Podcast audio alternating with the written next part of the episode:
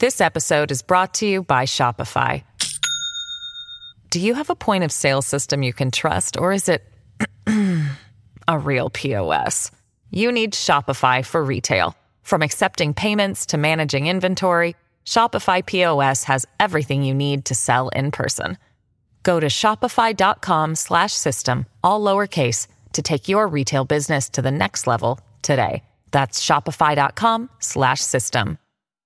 Hi und herzlich willkommen zu einer neuen Folge von Mord am Mittwoch. Ich hoffe, es geht euch allen gut. Ich hoffe, dass ihr einen schönen Tag hattet. Und ich weiß, das sage ich bei jeder Folge, aber ich hoffe das wirklich. Geht's euch gut? Was bewegt euch gerade? Was beschäftigt euch? Schreibt's gerne mal in die Kommentare. Und ich habe eine kleine Weisheit für euch. Ja, ja, jetzt verteile ich hier wieder Weisheiten.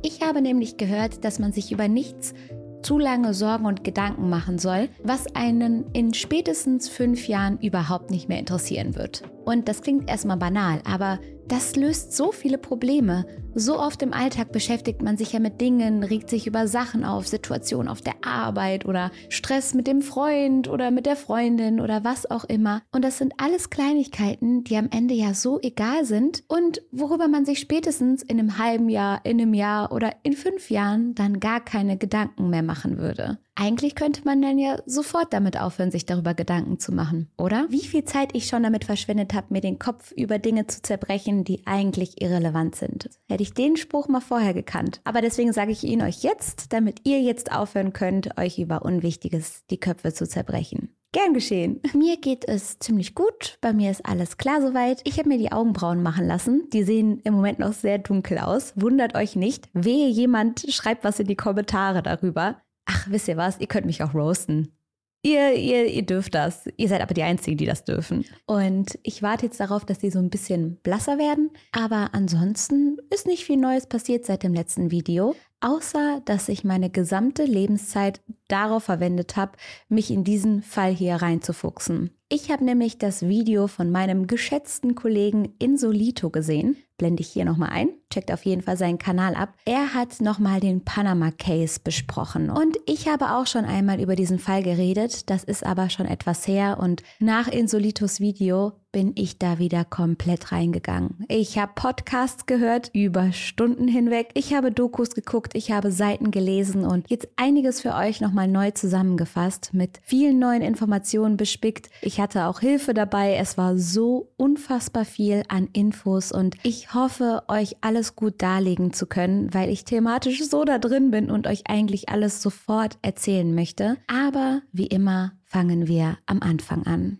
nämlich bei Lisanne Frohn und Chris Kremers. Lisanne wird als einfühlsam, nachdenklich, intelligent und ein bisschen schüchtern beschrieben. Sie liebt die Musik von Codeplay und schreibt ein Tagebuch, welches sie auch nach Panama mitnehmen wird. Lisanne ist relativ groß, sie ist 1,84, sehr sportlich und hat vor kurzem ihr Studium abgeschlossen. Sie hat angewandte Psychologie studiert und freut sich nun auf eine Auszeit. Genau darauf freut sich auch Chris Kremers. Sie ist etwas kleiner, um die 1,70 Sie ist sehr aufgeweckt, ist das mittlere Kind. Sie hat zwei Brüder und gilt als eine freundliche und offenherzige Person. Auch sie ist intelligent und sportlich und sie hat auffallend schönes Haar. Das ist so erdbeerblond. Chris liebt das Theater. Sie liebt es in ihrer Freizeit in Museen zu gehen und sich weiterzubilden. Und einer ihrer Brüder erinnert sich daran, dass Chris dafür so eine Leidenschaft entwickeln konnte für die Geschichten, für die Hintergründe hinter Gemälden etc., dass er selbst als absoluter Kulturbanause es super spannend fand, von seiner Schwester etwas erzählt zu bekommen. Chris und Lisanne lernen sich bei der Arbeit kennen. Sie arbeiten im selben Café, welches in den kleinen Hub heißt. Die beiden sind Niederländerinnen, wie ihr wahrscheinlich schon geahnt habt, und sie freunden sich sofort miteinander an. Sie merken, dass sie viele Gemeinsamkeiten haben unter anderem auch die Faszination für Südamerika. Und so werden schon bald Pläne geschmiedet. Die beiden wollen zusammen nach Südamerika reisen. Genauer gesagt nach Panama. Sechs Monate lang planen die beiden Freundinnen die Reise und freuen sich mit jedem kommenden Monat noch mehr darauf. Es sollte nämlich nicht nur irgendein Urlaub werden. Es sollte etwas Sinnvolles werden. Etwas, worüber man noch Jahre später sprechen kann. Für die ruhige und in sich gekehrte Lisanne war Panama das perfekte Reiseziel. Viel Natur, es gab Orte, an denen noch nicht so viele Touristen unterwegs waren, keine Menschengruppen und die Möglichkeit, einfach mal auszuspannen und den eigenen Gedanken freien Lauf zu lassen. Das war das, worauf die Mädels sich jetzt am meisten freuten. Aber sie wollen nicht nur entspannen. Die beiden haben auch das Ziel, etwas Gutes zu tun. Sie entscheiden sich dazu, sich für die Freiwilligenarbeit in eine der örtlichen Kitas anzumelden. Sie wollen so den einheimischen Kindern helfen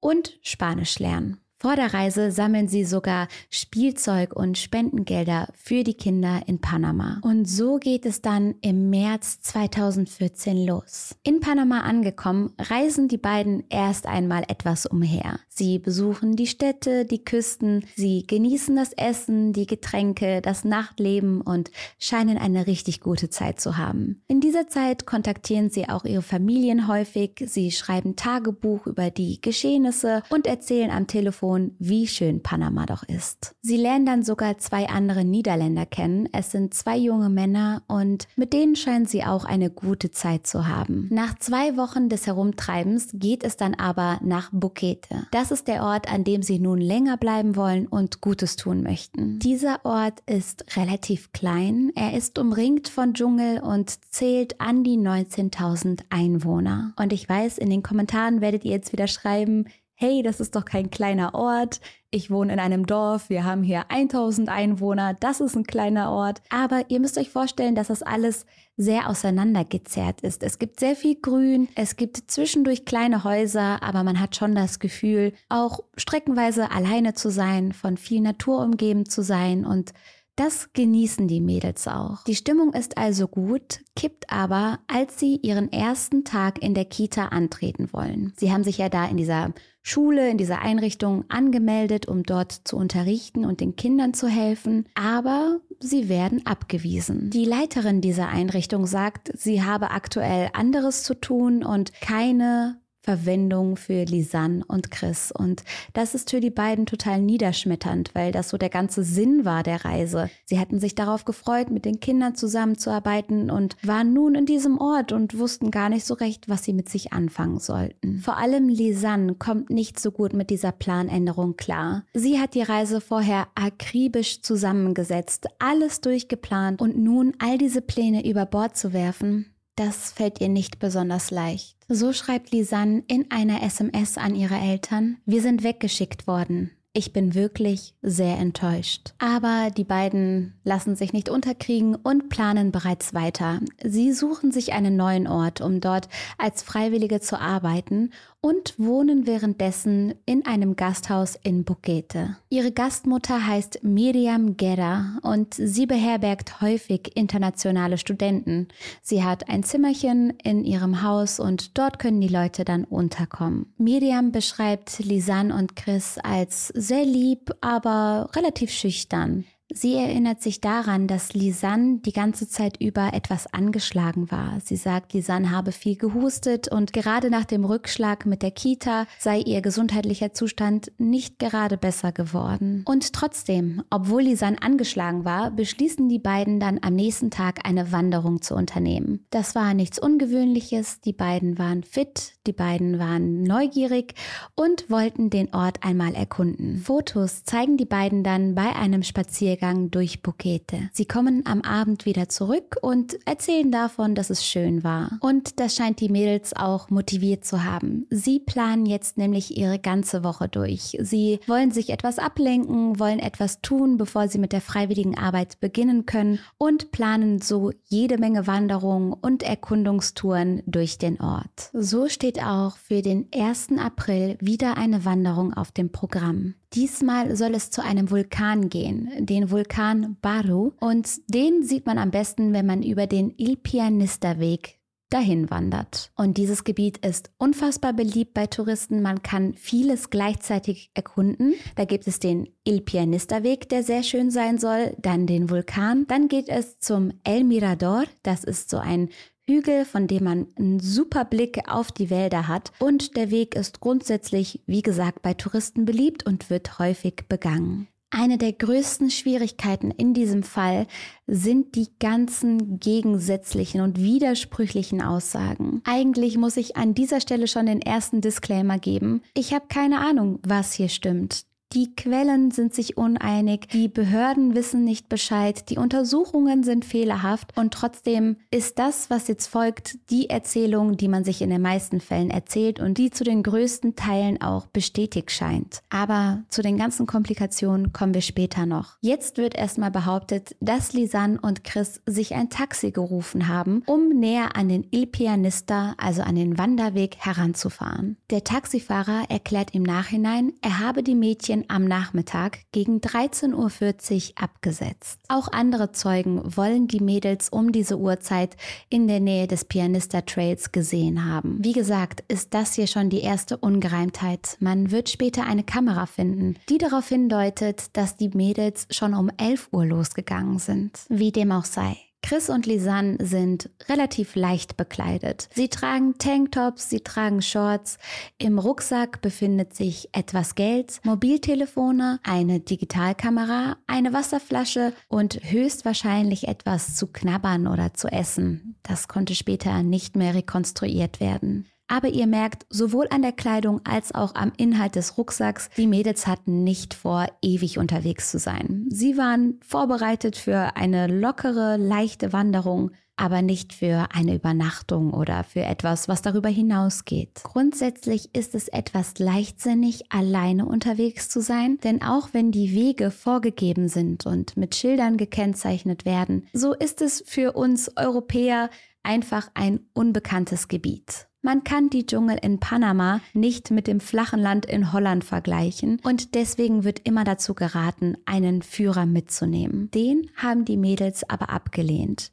Es heißt stattdessen, haben sie einen Hund mitgenommen, den Hund der Gastfamilie, der Azul, also blau heißt. Und so geht es für die Mädels dann los immer weiter in die Wälder Panamas hinein und dort werden sie verschwinden. Später an diesem Tag kehrt Azul bei der Gastfamilie wieder ein. Er ist alleine. Die Mädchen sind immer noch verschwunden. Das verwirrt alle ein wenig. Und als dann die Familien von Chris und Lisanne kein Wörtchen mehr von ihren Töchtern zu hören bekommen, fangen auch sie an, sich Sorgen zu machen. Die Gastfamilie durchsucht nun die Umgebung des Gasthauses. Sie stellen sehr schnell fest, dass keine Spur von Chris und Lisanne zu finden ist. Und trotzdem macht die Gastmutter nach eigener Aussage am nächsten Tag noch Frühstück. Sie hat immer noch die Hoffnung, dass sich die beiden einfach verlaufen haben. Das passiert den Touristen hin und wieder mal und dass sie zum Frühstück nach Hause kommen würden.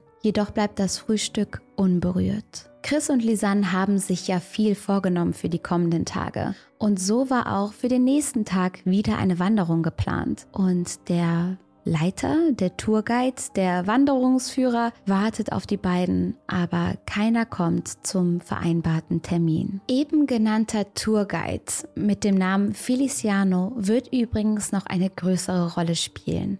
Er taucht immer und immer wieder in diesem Fall auf und so bewegt er sich nun in Richtung Gastfamilie, um zu gucken, wo Chris und Lisanne bleiben. Seltsam ist, dass die Gastmutter Marianne ihn nun hereinlässt. Sie lässt ihn auch in das Zimmer von Chris und Lisanne. Und in diesem Zimmer wird Feliciano eine halbe Stunde lang unbeobachtet bleiben. Laut eigener Aussage war er dort auf der Suche nach Hinweisen, wo die Mädels sein könnten.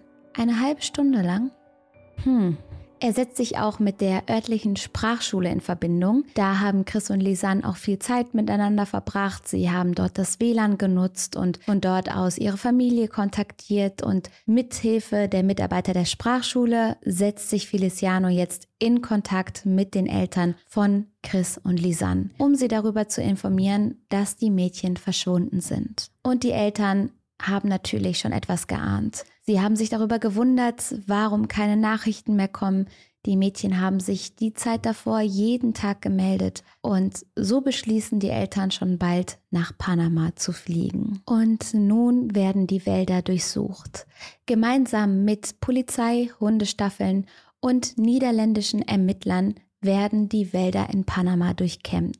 Die Eltern von Chris und Lisanne setzen bald schon eine Belohnung für irgendwelche Hinweise in der Höhe von 30.000 US-Dollar aus. Und 30.000 US-Dollar, das ist so oder so eine ganze Stange Kohle, aber in Panama ist das wirklich ein Vermögen. Da kannst du dir ein Grundstück von kaufen, ein Haus bauen oder ein Geschäft starten. Das ist wahnsinnig viel Geld. Und Verwirrend ist nun, dass das irgendwie für niemanden im Dorf ein Anreiz ist. Obwohl diese wahnsinnig hohe Summe im Raum steht, spricht keiner mit der Polizei. Niemand will etwas gesehen haben, keiner will irgendwelche Hinweise haben und alle schweigen vor sich hin. Außerdem helfen die Einheimischen nicht bei der Durchsuchung des Waldes. Obwohl sie diejenigen sind, die die Wege am besten kennen und für die es ein leichtes wäre, diese Wege abzugehen und abzusuchen, helfen sie nicht mit. Außer Feliciano, der ist natürlich wieder stark involviert, der läuft die Wege ab, der hilft der Polizei, der gibt Interviews, der ist in Talkshows und hat überall seine Fingerchen mit drin. Oder hilft einfach wahnsinnig gut bei der Suche.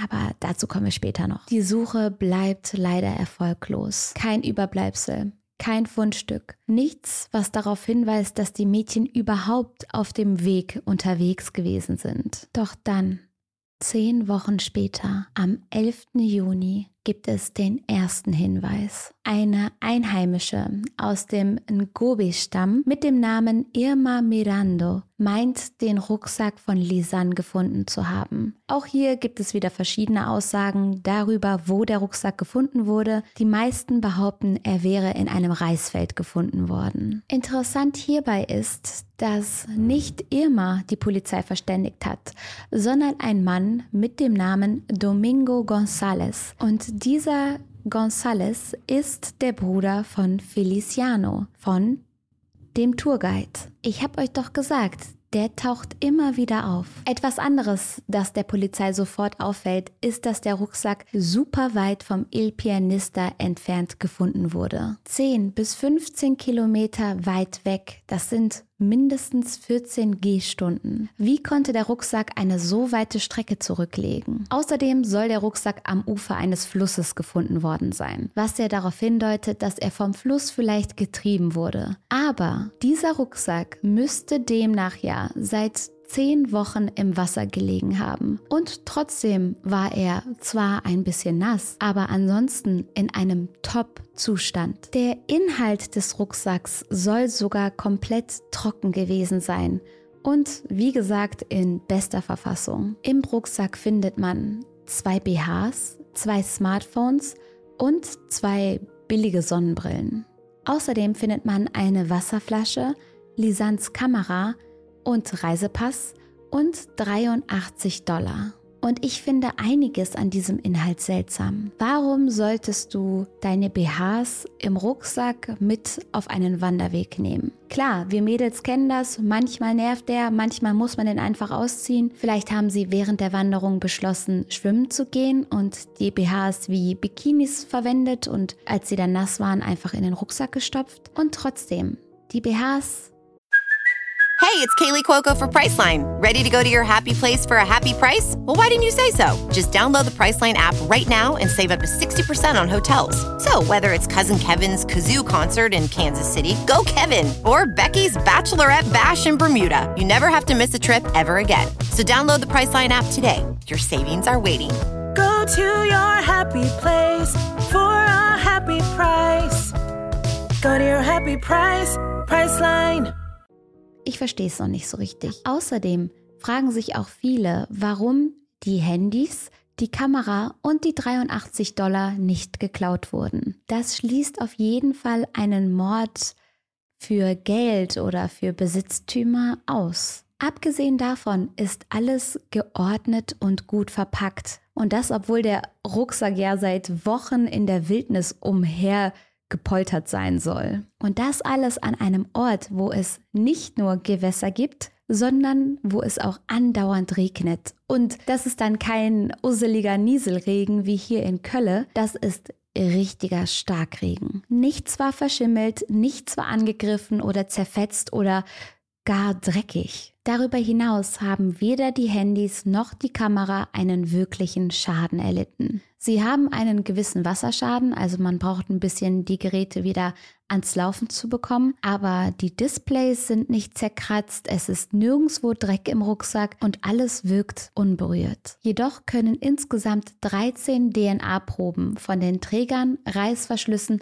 und den Kanten des Rucksacks entnommen werden. Einige DNA-Proben werden auch an den BHs gefunden. Man kann insgesamt aber nur drei richtige DNA-Spuren feststellen. Also alles davor war nicht richtig verwertbar. Und auch diese DNA-Spuren können keinen Personen zugeordnet werden. Also man weiß nicht, wer die Personen waren, die da diesen Rucksack berührt haben. Seltsam ist, dass man keine DNA von Chris oder Lisanne am Rucksack findet. Und das, obwohl sie den Rucksack ja auf dem Rücken getragen haben, angefasst haben, darin rumgewühlt haben. Wurde er also gesäubert oder war es das Flusswasser, welches die DNA-Spuren verwischt hat? Glücklicherweise kann man die Handys ja wieder ans Laufen bringen und die erzählen dann ihre ganz eigene Geschichte. So stellt sich zum Beispiel heraus, dass der erste Notruf bereits gegen 16.39 Uhr unternommen wurde. Es war noch hell, die Mädels waren noch gar nicht so lange unterwegs. Da haben sie schon versucht,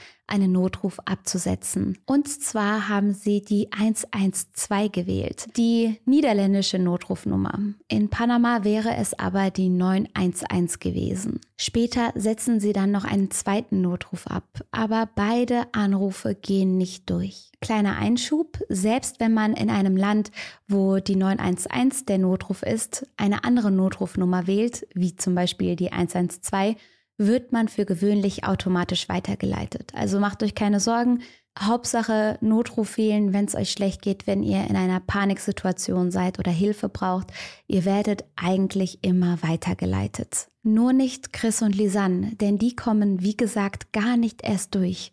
Das Handy hat keinen Empfang. Seltsam ist, dass die beiden nun ihre Handys ausschalten und das gegen ungefähr 17.52 Uhr. Es dauert 14 Stunden, bis wieder ein Versuch unternommen wird, die Polizei zu erreichen. Und so geht es die nächsten Tage dann weiter. Immer wieder wird das Handy ausgeschaltet, dann wird es wieder angemacht, um die 112 anzurufen. Irgendwann rufen sie dann sogar die 911 an. Aber all diese Anrufe brechen ab, kommen nicht durch und so wird das Handy dann wieder ausgemacht. Anders ist es jedoch um 13.50 Uhr am zweiten Tag. Denn da schaffen die Mädels es, für kurze Zeit eine Verbindung zu halten. Sie kommen durch, die Verbindung wird jedoch nach zwei Sekunden wieder abgebrochen. Es ist nicht klar, warum dieser Anruf abgebrochen wurde, ob sie das Gefühl hatten, erwischt worden zu sein, ob die Leitung nicht stark genug war, ob sie selber aufgelegt hatten, das weiß man leider nicht. Auch fragen sich viele, warum sie das Handy immer wieder ausgeschaltet haben. Denn Stellt euch vor, ihr habt eine Notsituation und ihr seid irgendwo mitten im Wald. Würdet ihr nicht immer und immer wieder anrufen? Würdet ihr es nicht immer wieder versuchen? Stattdessen schalten sie nach gerade mal zwei Versuchen die Handys aus. Die einen sagen natürlich, hey, die Mädchen wollten wahrscheinlich Batterie sparen. Sie hatten Angst, dass das Handy ausgeht und sie dann gar keine Chance mehr hatten, irgendwen zu erreichen. Aber so weit denkt man ja doch gar nicht. Wenn ich eine Notsituation habe, dann denke ich nicht daran, um Gottes Willen, vielleicht muss ich hier übernachten, vielleicht muss das Handy die ganzen nächsten Tage lang halten. Nein, ich denke, ich habe jetzt in dieser Sekunde eine Notsituation und brauche Hilfe und ich werde immer und immer weiter versuchen, durchzukommen. Oder was denkt ihr? In der dritten Nacht nach dem Verschwinden bleibt Lisans Handy die ganze Nacht über eingeschaltet. Das andere Handy, das Handy von Chris, wird immer wieder aus und angemacht und immer wieder versucht sie zwischendurch den Notruf zu erreichen. Am vierten Tag hat Lisans Handy kein Akku mehr und es wird ausgeschaltet und bleibt dann aus. Am fünften Tag wird zum letzten Mal das Handypasswort von Chris richtig eingegeben. Von da an wird der Code immer wieder falsch eingetippt und das Handy bleibt gesperrt. Wer auch immer diesen Code eingegeben hat, hat es nicht geschafft, das Handy zu entsperren und konnte deswegen niemanden kontaktieren. Am sechsten Tag wird Chris Handy dann immer wieder an und ausgemacht und zwischendurch wird der Code wieder falsch eingetippt. Hat Chris sich verletzt und ist es Lisanne, die versucht, in das Handy ihrer Freundin reinzukommen? Kann Chris ihr nicht mehr den Code nennen? Oder ist es eine dritte Person, die da versucht, das Handy zu knacken? Am elften Tag, dem 11. April, wird Chris Handy um 10.51 Uhr wieder eingeschaltet und bleibt für eine Stunde und vier Minuten lang an. Danach wird es wieder ausgemacht und bleibt aus. Selbst wenn man mit einem gesperrten Handy nicht in der Kontaktliste herumtelefonieren kann, kann man den Notruf erreichen. Warum wollte diese Person also unbedingt in Chris Handy rein? Gab es Fotos, die verschwinden sollten? Waren da Nachrichten, die gelöscht werden sollten? Gab es irgendwas, was die Person unbedingt erledigen wollte? Denn den Notruf hätte sie auch so wählen können. Oder waren die Mädchen zu diesem Zeitpunkt einfach schon dehydriert und völlig fertig mit den Nerven und wussten nicht mehr, was sie taten? Neben den Handys gibt es dann noch die Kamera. Auf dieser Kamera findet man 133 aufeinanderfolgende Fotos. Die sind alle durchnummeriert und die Dateien auf der Speicherkarte sind alle gut zu erkennen, sind scharf, also hat die Kamera wahrscheinlich keinen Wasserschaden erlitten. Die Fotos auf der Kamera dokumentieren den 1. April.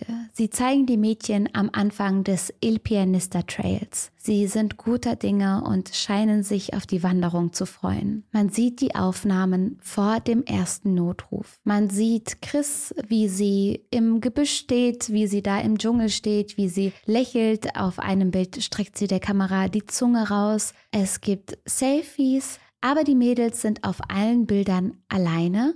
Und man sieht auch nicht den Hund Azul. Also man sieht immer nur Chris und Lisanne. Ab irgendeinem Punkt scheint Lisanne die meisten Bilder zu machen, weshalb man vor allem Chris vor der Kamera sieht. Die beiden haben es zum Aussichtspunkt geschafft, doch scheinen sie nicht zurückgekehrt zu sein. Es sieht so aus, als seien sie weitergelaufen, am Aussichtspunkt vorbei und in den Dschungel hinein. Und ab diesem Punkt gibt es dann auch kein Handynetz mehr. Man ist von dort an von der Welt abgeschnitten. Das Bild 507 zeigt um 13.54 Uhr Chris beim Überqueren von einem kleinen Bach. Und man sieht sie von hinten und das ist dann das letzte Foto von der Wanderung. Danach machen die beiden erstmal keine weiteren Bilder. Das kann zwei Sachen bedeuten. Entweder sind sie plötzlich in eine Notsituation geraten. Etwas ist passiert, jemand hat sich verletzt und deswegen haben sie nicht daran gedacht, Bilder zu machen, sondern mussten diese Situation regeln. Oder sie sind auf dem Il Pianista zurückgelaufen und wollten nicht dieselbe Umgebung noch einmal fotografieren. An dieser Stelle will ich euch ganz kurz etwas mitgeben, was ich immer wieder in den Foren gelesen habe. Geht nicht von den Wanderwegen runter. Vor allem nicht in Gebieten, in Ländern oder Kontinenten, die ihr nicht kennt. Es ist so gefährlich. Es gibt in diesen Wäldern Natur, die wir nicht kennen, Tiere, die nicht gezähmt sind und Völker, die in Ruhe gelassen werden wollen. Auf jeden Fall endet die Fotoreihe abrupt und fängt dann erst am 8. April wieder an. Zwischen 1.29 Uhr und 4.10 Uhr in der Nacht werden 99 seltsame Aufnahmen gemacht. Diese Aufnahmen sind unfassbar unheimlich. Sie zeigen die Umgebung, sie zeigen den Dschungel bei Nacht. Es scheint zu regnen, es ist dunkel, man sieht Gebüsch, manchmal weiß man auch gar nicht, was man da sehen soll. Über viele der Fotos wird stark spekuliert, aber wirkliche Erklärungen gibt es keine. Das Seltsame ist auch, dass ja in all den Tagen keine Bilder gemacht wurden und in dieser einen Nacht, in diesen paar Stunden, wurde circa alle zwei Minuten ein Foto geknipst. Ein Foto zeigt Plastiktüten, die so an einen Zweig gebunden wurden. Auf einem anderen Foto meinen Leute ein SOS-Zeichen erkennen zu können. Und dann gibt es noch ein Bild. Ein Bild, das wahrscheinlich den Hinterkopf von Chris zeigt. Manche meinen, dass sie gebückt wäre und dass man den Kopf von oben sehen würde. Auf jeden Fall fällt auf, dass ihr Haar super sauber zu sein scheint. Und das, obwohl die Mädels wahrscheinlich ja seit acht Tagen im Dschungel unterwegs waren. Trotzdem sah Chris Haar wie frisch gewaschen aus. Und nicht nur das, es war auch nicht nass. Und das, obwohl es in dieser fraglichen Nacht stark geregnet hatte. Und es wird noch seltsamer. Zwischen den beiden Fotoreihen, der Fotoreihe auf dem Il Pianista Trail und der Fotoreihe Mitten in der Nacht gab es ein Bild 509 und dieses Bild ist gelöscht worden. Ich weiß, ihr denkt jetzt, ja gut, dann hat halt eine gerade blöd geguckt und wollte das Foto gelöscht haben oder äh, die eine fand es lustig, die andere beim Pinkeln im Gebüsch zu fotografieren und ähm, das sollte dann danach gelöscht werden. Aber dieses Foto wurde nicht einfach manuell auf der Kamera gelöscht. Die Datei war nicht wiederherzustellen. Was bedeutet, dass das Foto von der Festplatte komplett wegradiert wurde. Und das geht nur, wenn man die Kamera an einen Computer anschließt. Dieses Foto könnte vielleicht die Antwort sein. Die Antwort auf die Frage, was mit Lisanne und Chris passiert ist. Hat man irgendwen auf dem Foto gesehen? Wer wollte das Bild verschwinden lassen und was hat es gezeigt? Generell gibt es viele Spekulationen über diese Bilderreihe. Was wollten Chris und Lisanne uns damit sagen? Was wollten sie festhalten? Wollten sie die Umgebung zeigen? Wollten sie Hinweise hinterlassen? Oder nutzten sie die Kamera als eine Art Taschenlampe. Ihr müsst euch vorstellen, im Dschungel ist es dunkel es ist dunkel, dunkel. Und ich als Kölnerin kann mir das überhaupt nicht vorstellen, denn selbst nachts leuchtet es hier in allen Farben von den Plakaten und den Scheinwerfern um mich herum in mein Zimmer rein. Aber im Dschungel gibt es keine Lichtquellen. Da gibt es die Sterne und den Mond und ansonsten ist es stockduster. Haben die Mädels also versucht, mit dem Kamerablitz sich ein kleines bisschen den Weg zu leuchten? Und warum taten sie das erst? Am achten Tag. Außerdem glauben viele nicht daran, dass sie ihre Umgebung festhalten wollten. Das hätten sie auch vorher mit den Handys tun können. Man findet zum Beispiel keine Nachrichten oder geschriebene Texte an die Familie, an die Freunde in den Handys von Chris und Lisanne. Warum haben sie in ihren Handys nichts vermerkt? Dort hätten sie einen Nachlass hinterlassen können. Stattdessen machten sie diese Fotos. Der Rucksack löst eine neue Suche aus. Die Leute haben das Gefühl, vielleicht doch noch etwas finden zu können und Antworten irgendwo im Wald zu entdecken. Und deswegen wird wieder gesucht. Und man wird fündig. Man findet Klamotten. Auch hier gibt es natürlich wieder einmal Unstimmigkeiten darüber, ob die Klamotten nun im Fluss oder am Rand des Flusses gefunden wurden, aber es soll sich wohl um eine Hose handeln. Dieses Fundstück ist aber leider nicht brauchbar, denn es ist verunreinigt worden. Man hätte die Hose an Ort und Stelle liegen lassen müssen. Man hätte die Behörden rufen müssen und diese hätten dann den Tatort absperren müssen. Stattdessen wurde die Hose angefasst. Sie wurde rumgereicht und eingereicht und verdreckt und ist somit als Beweisstück nicht mehr wirklich hilfreich. Und dann der nächste Fund. Man findet die Knochen von Chris Kremers und Lisanne Frohn und den Familien wird jetzt das klar, was sie die ganze Zeit schon über vermutet hatten. Ihre Töchter sind tot. Man findet das Stück eines Beckenknochens und man findet Lisannes Wanderschuh mit ihrem Fuß darin. 33 verstreute Knochenfragmente wurden über eine große Fläche hinweg gefunden. Sie waren überall im Dschungel verteilt. Anhand der DNA dieser Knochenstücke findet man aber heraus, dass sie mindestens fünf Leuten gehört haben müssen. Von Chris Kremers findet man nur zwei Knochen. Ein Stück ihres Beckens, also den Hüftknochen, und einen Rippenknochen.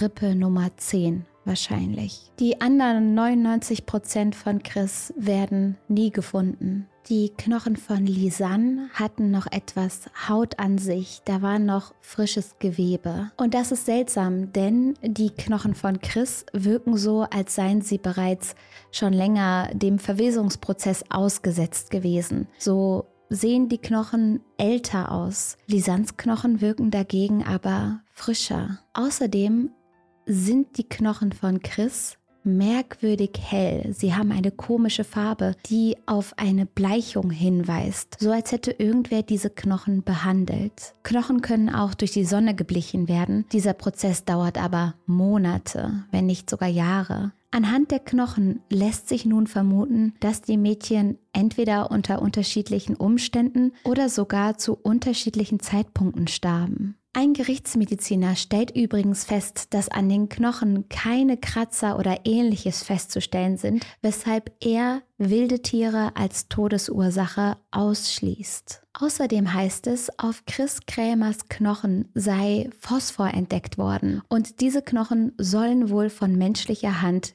gebleicht worden sein. Und es gibt einen weiteren rätselhaften Fund. Ende August 2014 wird ein Klumpen von Lisans Haut gefunden. Und dieser Klumpen soll sich noch im frühen Stadium der Zersetzung befunden haben. Das müsste bedeuten, dass diese Hautfetzen konserviert worden war oder Lisanne bis Ende August noch gelebt hat. Viele sind deswegen der Überzeugung, dass Chris vor Lisanne verstorben ist, aber einige behaupten, dass die Hautfetzengeschichte nichts anderes sei als bloß eine Geschichte. Um diesen ohnehin tragischen und mysteriösen Fall noch grausamer zu gestalten. Aber auch hier kann ich euch wieder nicht sagen, was nun stimmt oder nicht. Warum findet man nun all diese Beweise? Warum taucht plötzlich ein Rucksack auf, völlig unversehrt, mit geordneten Dingen darin, mit Beweisen? Zum einen gab es da ja das große Geld, die 30.000 Dollar, auf die es die ein oder andere Person sicherlich abgesehen hatte. Zum anderen war der Rucksack möglicherweise auch ein Weg, um die Polizei zu verwirren. Mit dem Rucksack wurde alles in ein neues Licht gerückt. Nun waren viele der Meinung, dass Lisanne und Chris vielleicht einfach einen Unfall hatten, dass sie mit den Bildern ihre Umgebung darstellen wollten, dass sie mit den Handys den Notfall gerufen haben, weil sich eine der beiden verletzt hatte oder weil sie vom Weg abgekommen sind. Wurde der Rucksack möglicherweise von Chris und Lisans Mördern platziert, um Verwirrung in den Fall reinzubringen? Wie passen die Knochen in diese ganze Geschichte? Warum sollte man sich die Mühe machen, um Knochen zu bleichen? Und was hat es mit Lisans Fuß in dem Schuh auf sich? Während es für all diese Fragen keine Antworten gibt, wird der Fall zu den Akten gelegt. Laut der Behörden Panamas handelt es sich bei Chris und Lisanne um zwei unglückliche Touristinnen, die vom Weg abgekommen sind und sich dann verirrt haben. Dort seien sie dann verhungert oder haben sich verletzt, was auch immer, es sei ein böser, böser Unfall gewesen. Der Anwalt, der die Familie Kremers vertritt, sagt dazu, es geht nur darum, den Tourismus zu schützen. Denn ja, Panama lebt von den Touristen. Und so eine Geschichte, so ein Fall, der schreckt ab. Jeder, der sich aber nur ein bisschen in den Fall Kremers und Frohn reingelesen hat, kommt zu folgendem Schluss. Die offizielle Version der Geschichte ergibt keinen Sinn. Der leitende Gerichtsmediziner in diesem Fall sagt, es ist fast unmöglich, dass die Knochen in diesem Zustand sind, in dem man sie aufgefunden hat.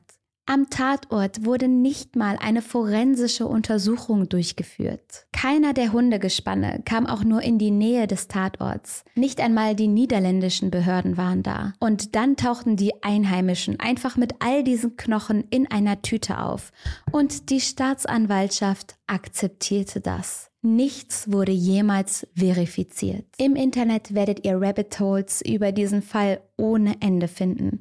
Foren, die sich darüber Gedanken machen, was passiert sein könnte und Menschen, die spekulieren. Ich werde mit euch jetzt hier ein paar Theorien durchgehen, aber es ist ganz wichtig, dass wir uns dabei immer vor Augen halten, dass wir hier über reale Personen sprechen. Es ist leider keine Fiktion und deswegen sollten wir uns gerade mit Anschuldigungen zurückhalten. Theorie Nummer eins: Raubtiere. Obwohl diese Theorie immer wieder zur Sprache kommt, ist sie eigentlich recht unwahrscheinlich. Natürlich gibt es wilde Tiere im Wald, gerade in einem dichten Dschungel wie in dem von Panama. Aber diese Tiere haben häufig Angst vor den Menschen. Sie verstecken sich, sie haben ihre eigenen Routen und versuchen dabei, Dörfer und Menschen zu meiden.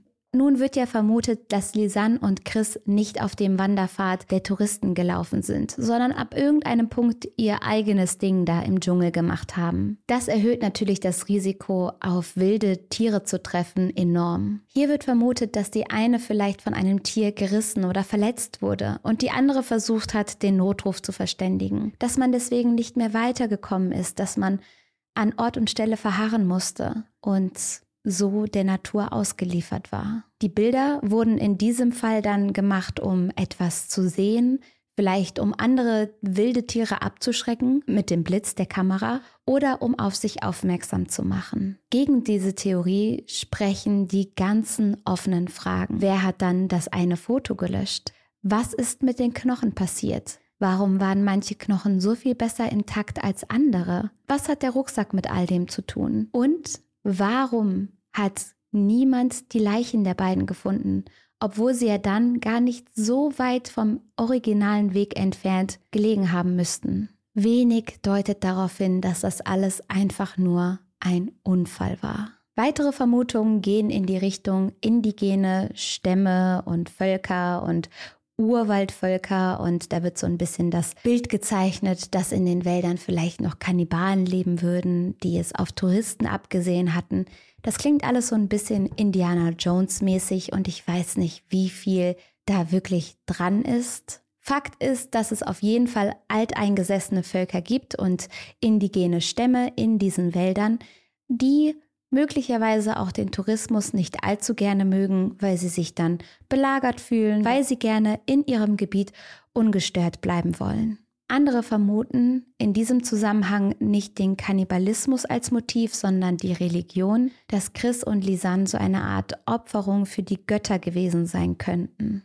Viele halten diese Theorien aber für Sensationsheischerei und für wilde Märchen und so klingt das Ganze auch. Warum sollten diese Völker sich die Mühe machen, irgendwelche Fotos von der Kamera zu löschen? Warum sollten sie die Knochen bleichen und im Wald verstreuen? Und warum sollten sie den Rucksack auf einem Reisfeld platzieren? Eine weitere weit verbreitete Theorie dreht sich um das Thema Menschen- und Organhandel. Es ist bekannt, dass zahlreiche staatliche Auftragnehmer, die in genau diesem Gebiet Arbeiten zwischen 2013 und 2015 Schmiergelder an Regierungsbeamte gezahlt haben. Die Area ist korrupt, die ist gesetzlos. Es könnte sich im Fall Lisanne und Chris um eine Art Geiselnahme gehandelt haben. Hier könnten wichtige Personen etwas Schreckliches getan haben, die in einer so hohen Position sind, sodass sie den Behörden sagen können, was getan wird und was nicht. Das könnte zum Beispiel erklären, warum man keine der DNA-Spuren wirklich verfolgt hat, warum die Beweise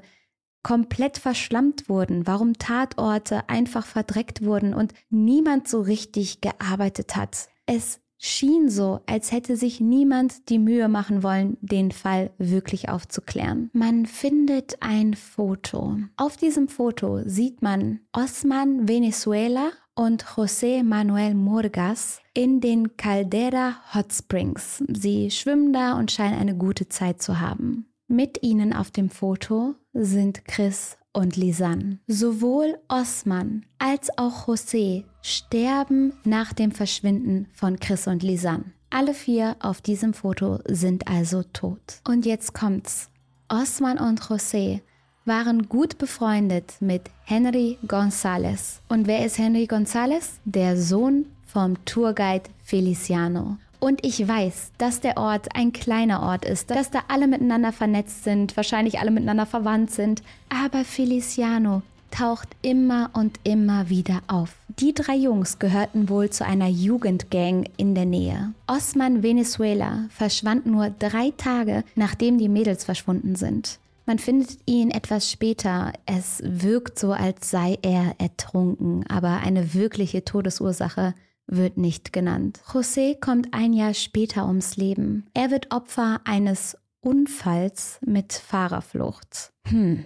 Dann gibt es da noch Leonardo Arturo González und auch er wird wenig später tot aufgefunden. Er war angeblich der Taxifahrer von Chris und Lisanne. Es wirkt also so, als würden alle, die in den letzten Tagen vor dem Verschwinden der Mädchen Kontakt zu ihnen hatten, plötzlich sterben. Vor seinem Tod behauptet der Taxifahrer, er habe gesehen, wie die Mädchen in einen Geländewagen eingestiegen wären. Seine Aussagen ändert er immer wieder, es wirkt dabei so, als habe er vor irgendwem Angst, als wolle er nicht die ganze Wahrheit sagen. Die Theorie, dass eine Gang hinter dem Tod von Chris und Lisanne stecken könnte, würde dann auch die Knochen erklären. Diese Gangs benutzen häufig Kalk und ähnliche Chemikalien, um das Fleisch von den Knochen zu trennen. Schauen wir uns auch noch einmal Feliciano an, den Tourguide. Er hat im Internet viele gute Bewertungen, viele scheinen eine gute Reise mit ihm gehabt zu haben, andere erzählen immer wieder von übergriffigem Verhalten. Feliciano habe sich oft an Frauen herangemacht und diese sogar berührt, auch wenn sie bereits Nein sagten. Feliciano spielt von Anfang an eine Rolle in diesem Fall. Er sollte zunächst die Mädels auf den Il Pianista Trail begleiten, aber sie entschlossen sich dann kurzerhand dazu, den Weg alleine zu gehen. Dann ist er derjenige, der das Zimmer von Lisanne und Chris untersucht.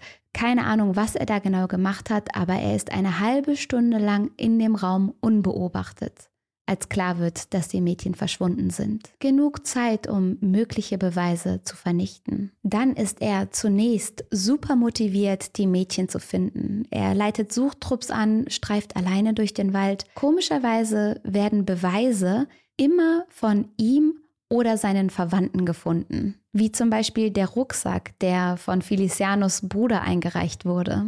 Und nachdem dieser Rucksack gefunden wird, sucht Feliciano plötzlich nicht mehr weiter nach den Frauen. Er sagt, man habe nun ja eine Lösung gefunden. Zitat, ohne den Rucksack hätten wir nichts über das Schicksal von Chris und Lisanne erfahren. Denn er verbreitet nun die Theorie, dass es alles nur ein Unfall ist und man sich beruhigen könne. Es sei einfach ein tragisches Schicksal gewesen. Eine mittlerweile weit verbreitete Theorie ist, dass der Sohn von Feliciano vielleicht ein Verhältnis mit Chris oder Lisanne angefangen hat oder er und seine Jungs, die Gang, sich das so gewünscht hatten, dass sie die Mädchen vielleicht auf den Il Pianista Trail begleitet hatten und dass dort das ominöse Foto 509 entstanden ist. Es hätte zum Beispiel ein Gruppenfoto sein können von allen Beteiligten. Möglicherweise ist dann während der Wanderung die Stimmung gekippt. Vielleicht weil die Jungs sich etwas mehr verhofft hatten, Chris und Lisanne aber nicht wollten, darauf nicht eingegangen sind. Manche vermuten, dass Chris und Lisanne schon den ersten Tag nicht überlebten, dass alles weitere, die Fotos, die Notrufe, dass das nur Fassade war, dass dort falsche Beweise geschaffen wurden von den Mördern. Feliciano hätte mit seinen selbstgelegten Beweisen und mit seinen Suchaktionen, die alle ja dermaßen erfolglos waren, vielleicht seinen Sohn schützen können. Vielleicht war er deswegen so engagiert, weil er die Beweise zuerst finden wollte, um sie dann zu verstecken oder verschwinden zu lassen. War der Rucksack deswegen noch in so einem guten Zustand, hatte Feliciano ihn erstmal mit nach Hause genommen, um sich zu überlegen, wann und wie er das Ganze an die Polizei weiterreichen möchte. Grundsätzlich ist das eine Gegend, in der die Polizei nicht allzu viel zu sagen hat. Viele sind korrupt, viele lassen sich durch Schmiergelder bestechen oder haben selber Angst vor den örtlichen Gangs. Das ganze Dorf schweigt. Es gibt so viele Menschen, die möglicherweise etwas gesehen haben, etwas mitbekommen haben, aber einfach nicht reden wollen, aus Angst, das eigene Leben zu verlieren. Und man merkt es ja, sämtliche Männer, die in der Zeit vor ihrem Verschwinden mit Chris und Lisanne zu tun hatten, sind nun tot. Was aber genau passiert ist, das weiß man leider bis heute nicht. Die Spekulationen gehen durchs Internet, Theorien häufen sich und ich möchte ja selber niemanden hier als schuldig bezeichnen, der vielleicht am Ende gar nichts damit zu tun hat. Vielleicht hat Feliciano wirklich nur helfen wollen, hat sein Bestes gegeben und ist einfach nicht weitergekommen. Vielleicht hat seine Familie tatsächlich immer wieder die Dinge gefunden, weil sie einfach so engagiert waren. Vielleicht aber auch nicht. Ich wünsche Chris und Lisans Familie nicht nur viel Kraft, sondern eine Lösung, eine Aufklärung des Falls und Gerechtigkeit. Was denkt ihr zu all dem? Habt ihr noch von anderen Theorien gehört? Oder ist euch irgendwas aufgefallen, was nicht zusammenpasst? Schreibt's gerne mal in die Kommentare. Fühlt euch gedrückt und wir sehen uns beim nächsten Mal. Tschüss!